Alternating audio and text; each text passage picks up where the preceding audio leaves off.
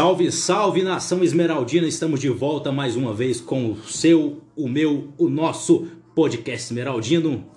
Na versão 5 do nosso programa, vamos trazer as melhores notícias do Verdão, que estreou na Série B contra o Sampaio Correia, num jogo que ficou só no 0 a 0 Aquele jogo que a gente sente aquele gostinho de esperança pelo jogo bem jogado por parte da defesa do Goiás, porém a gente sente aquela falta do ataque, né?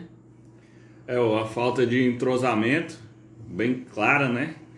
Mas já, já chega a esperança de uma defesa melhor e uma melhor organização, com alguns destaques que iremos pontuar mais para frente.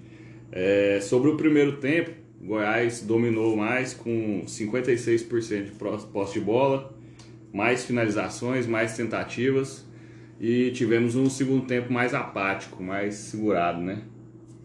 E o principal destaque foi nosso Fera, né? O Fera da, da rodada, o nosso zagueiro Reinaldo. Foi um zagueiro que simplesmente não tomou nenhum drible e 34 acertos de passe. Isso aqui no Goiás, quanto tempo não acontecia, né? É, a, a base, nossa base, decepcionou mais uma vez, né? A atuação do Miguel Figueira, do Sandrinho, bem abaixo, né? Mas sobre as novas contratações como o Aleph Manga, apesar de não ter um, um real destaque, já gostamos da postura dele em campo, né? Um atacante forte, que bem agudo, que gosta de chutar.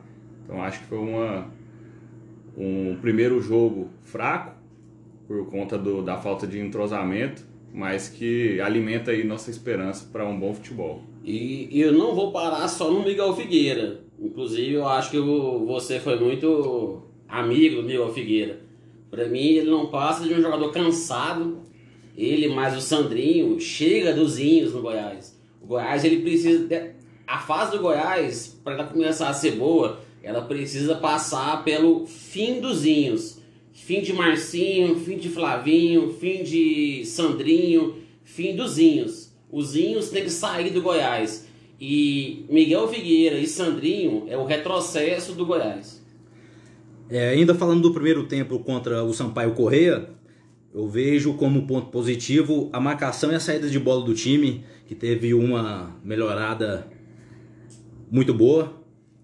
É, o Goiás teve poucas finalizações no primeiro tempo, mas o Goiás foi evidente que foi melhor dentro de campo. No segundo tempo, o Goiás fez algumas mudanças, de imediato já saindo Vinícius Lopes, entrando o Bruno Menzenga, que é mais uma aposta de contratação do Esmeraldino. O técnico Pintado também sempre falando muito na beira do campo, recebeu até uma advertência é, do técnico tendo que parar o jogo durante uma falta que teve a favor do time do Sampaio Correia. É, falando sobre o, o técnico ainda, é, talvez um, uma decepção aí da torcida, eu diria assim, foi a não entrada do Albano, né? Muita parte da torcida aí ficou na, na esperança, na falta da entrada do Albano, no, pelo menos no segundo tempo, né?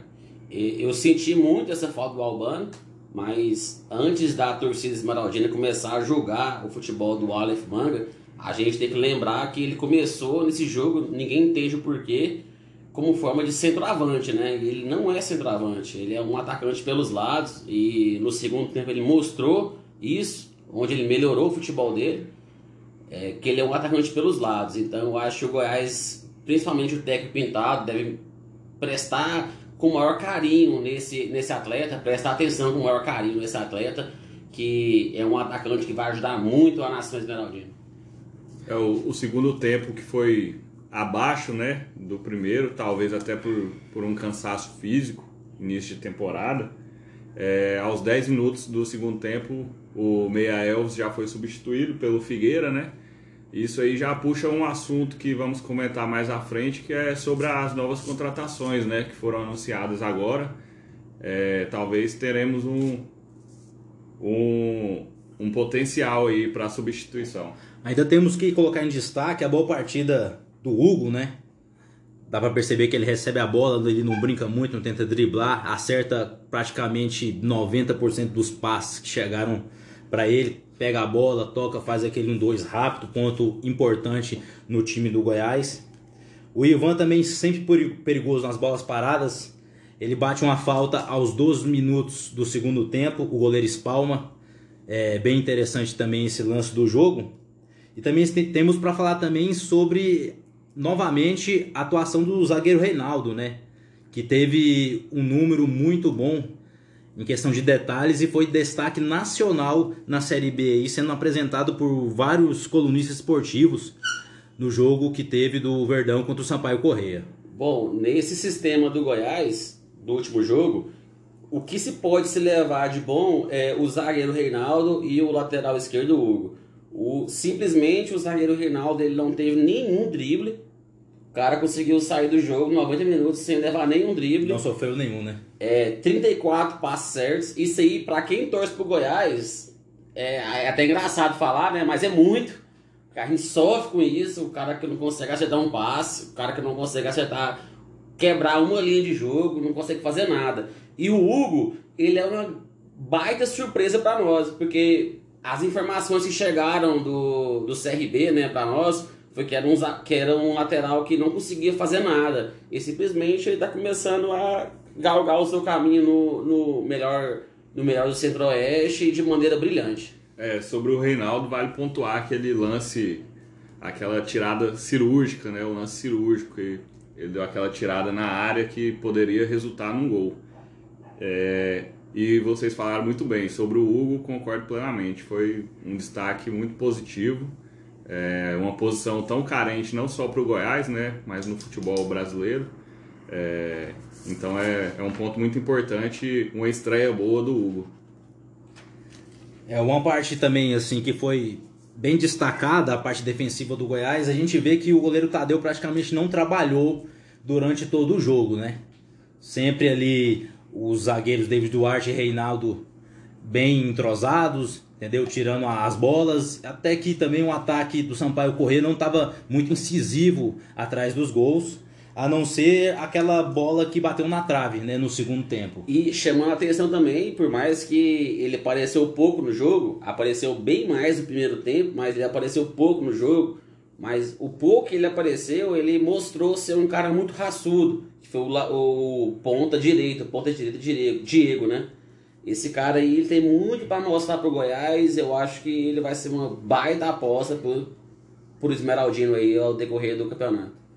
Ainda falando sobre as substituições que teve durante o segundo tempo, aos 17 minutos saiu Caio Vinícius e entrou o Lucas Black, que falando de opinião, cansado e fraco, né?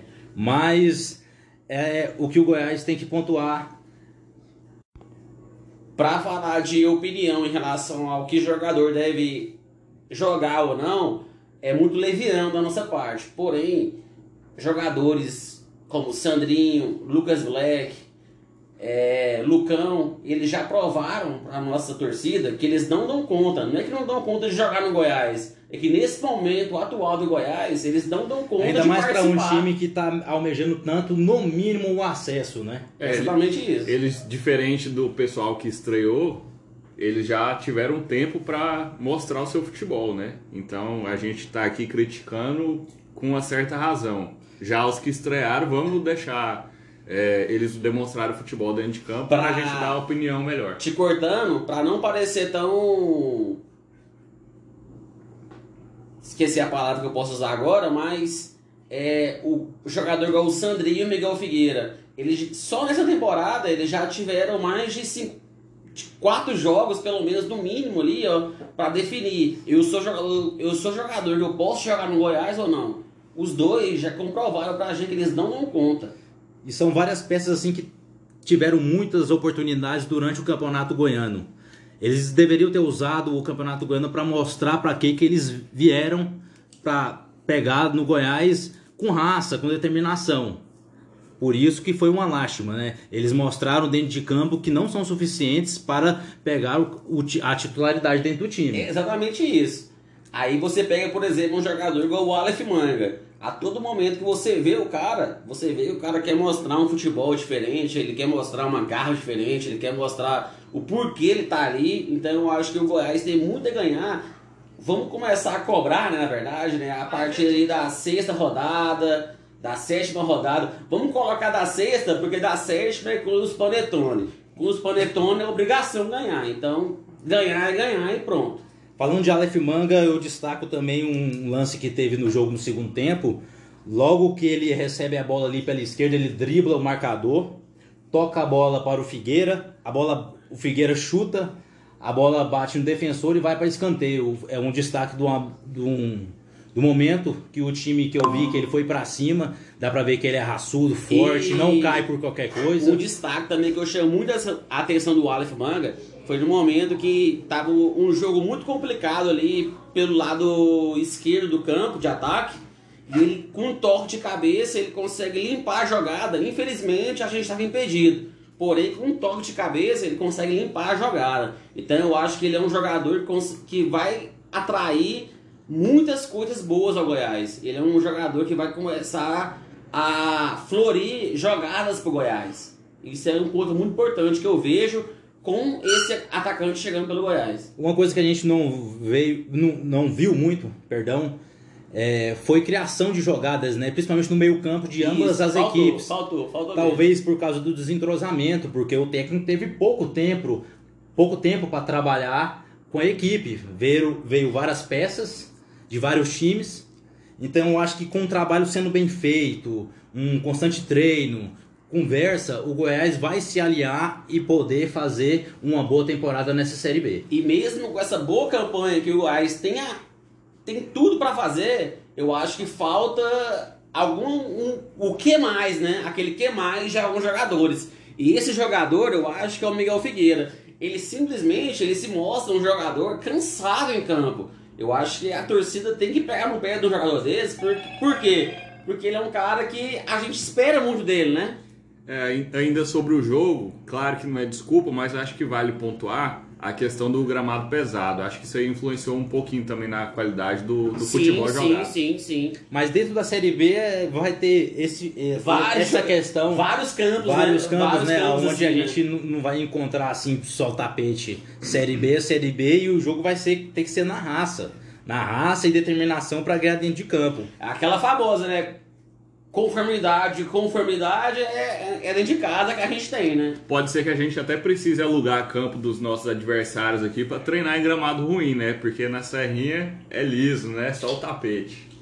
Eu acho que o Goiás ele tem que começar. Pelo gramado que tem a serrinha, o Goiás ele tem que começar a pedir um auxílio lá pro pessoal do norte, né? Do Papão, da Curuzu. Aquele pessoal lá que não, come... que não tem um, um, um gramado muito top. Mas acho que não precisa ir muito longe, não. Mas que eles gostam de expor as coisas, né? Esse pessoal que gosta de expor as coisas do, do time. Então a gente tem que começar a trabalhar igual esse povo trabalha com a gente, né? Então eu acho que em relação ao gramado, o Goiás tem que começar simplesmente a começar a dar aula. É, é finalizando a parte aqui do jogo contra o Sampaio Correia, ficou evidente pra gente que o desgaste físico é, foi grande em alguns jogadores né? Principalmente foi pelo Elvis, né? O Elvis sentiu muito cansaço, foi substituído pelo Sandrinho aos 30 Não, minutos e do segundo tempo. passagem, de, cortando o bolso rapidamente. O jogador pisava no campo, a chuteira dele sumia, né? O campo era muito pesado, porém não é desculpa. Bora. Houve um equilíbrio do Sampaio Corrêa durante toda a segunda etapa. A falta de criação também que foi citada anteriormente por nós. E agora a gente vai falar sobre o próximo jogo do Goiás, o próximo desa desafio que vai acontecer dia 4 às 17h30, primeiro jogo dentro de casa na Série B, contra o Confiança. Qual a expectativa do torcedor esmeraldino para esse confronto da segunda rodada da Série B? Bom, a gente espera um time um pouco mais entrosado, né? E o Confiança vem de uma vitória, mas é uma vitória sobre o Cruzeiro, né? Apesar de ser um time com camisa, a fase não, não ajuda muito. Então a expectativa é de um futebol um pouco melhor do que vimos contra o Sampaio e a esperança de uma vitória, a primeira na Série B de 2021.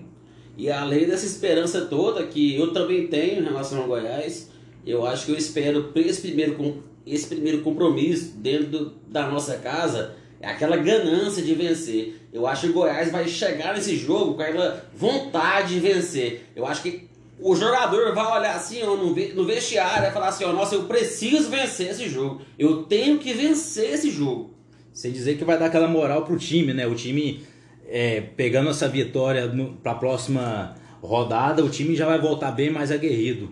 Vamos ver o trabalho que o técnico Pintado fez durante a semana, o que ele conversou é, com os jogadores. Também pode ter a esperança de entrar o Apodi, uma liderança dentro do time que pode fazer toda a diferença. E a gente não pode falar nada em relação ao método de trabalho, porque a gente não está lá o dia a dia.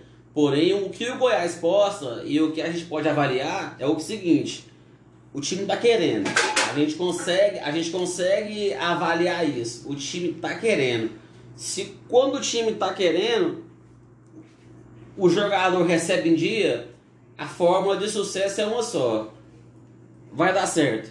Então é a gente começar a esperar, a gente começar a trabalhar certinho e, e ver o que pode acontecer. Já emendando aí sobre a contratação do Apodi, é, fica aí um questionamento da torcida que até foi utilizado aí no, nas redes sociais do podcast Esmeraldino, é sobre o esquema de jogo do Goiás.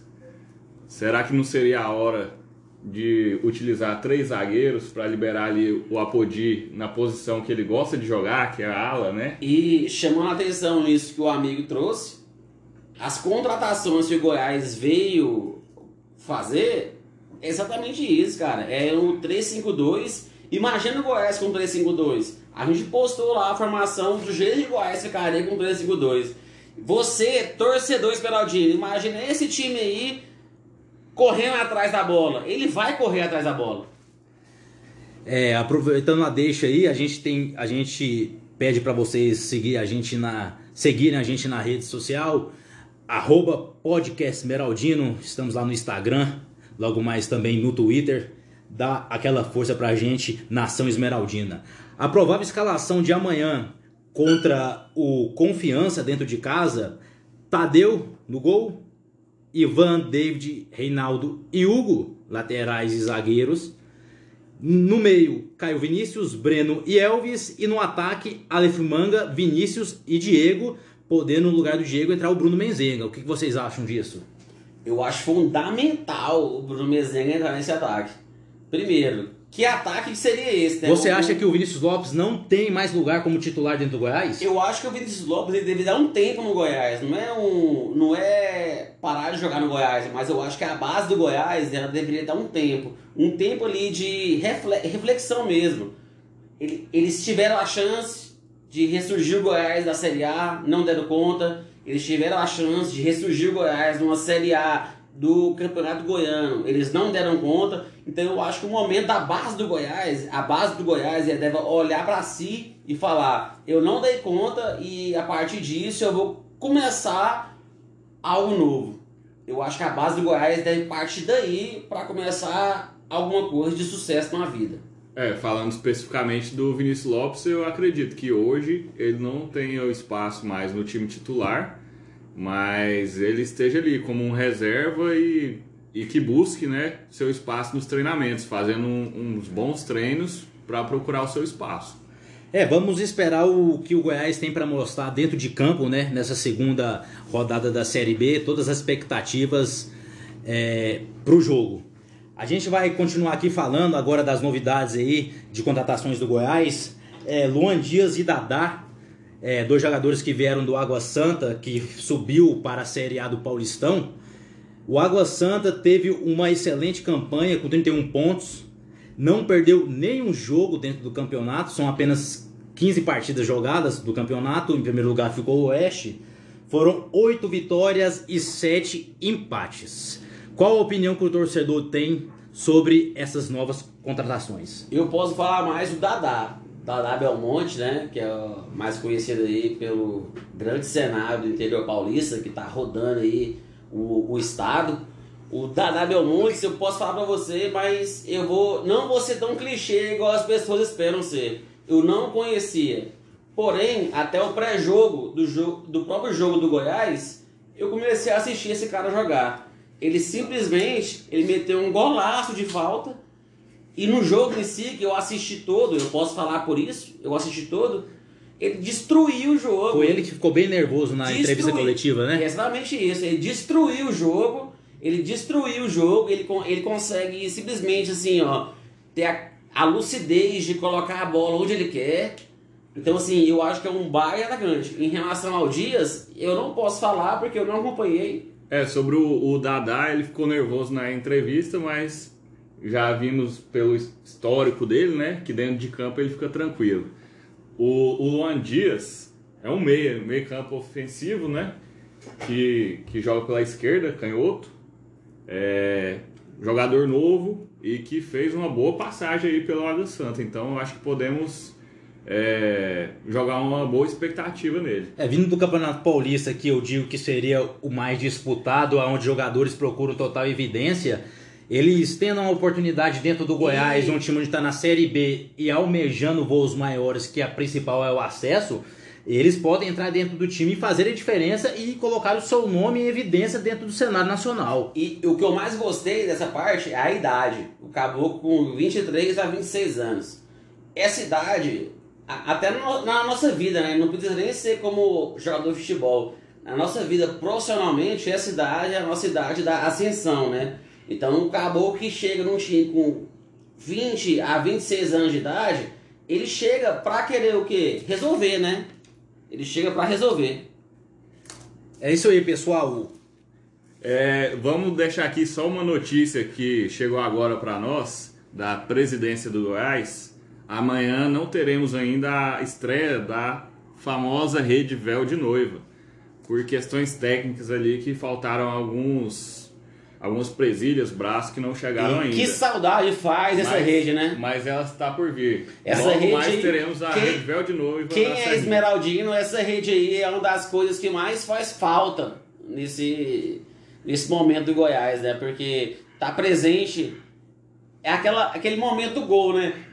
Ele faz o gol e a gente acompanha aquela bola é, é, indo pela rede, é o famoso véu da noiva, né? É um- uma lembrança nostálgica que relembra velhos e bons tempos do Goiás Esporte Clube, que em breve voltarão, se Eu Deus só não quiser. posso falar que meu pai me lembra disso, porque não foi meu pai que me levou. Eu fui sozinho ao estádio e estava lá presente, eu sozinho, eu vi o véu da Neuva.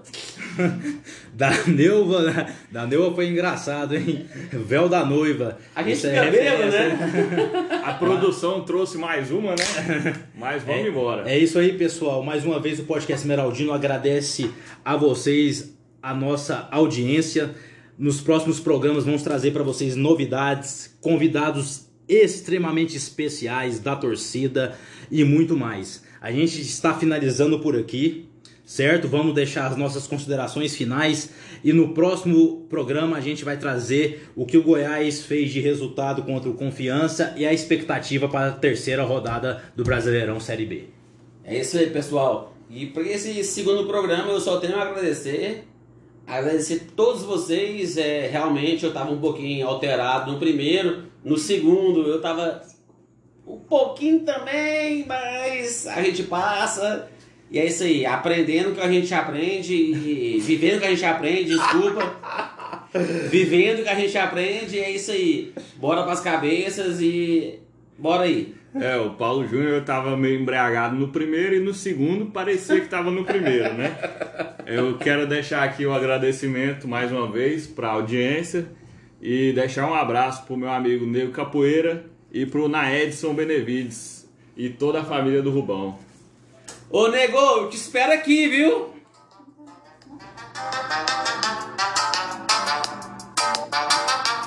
Tá bom, mano? Ô,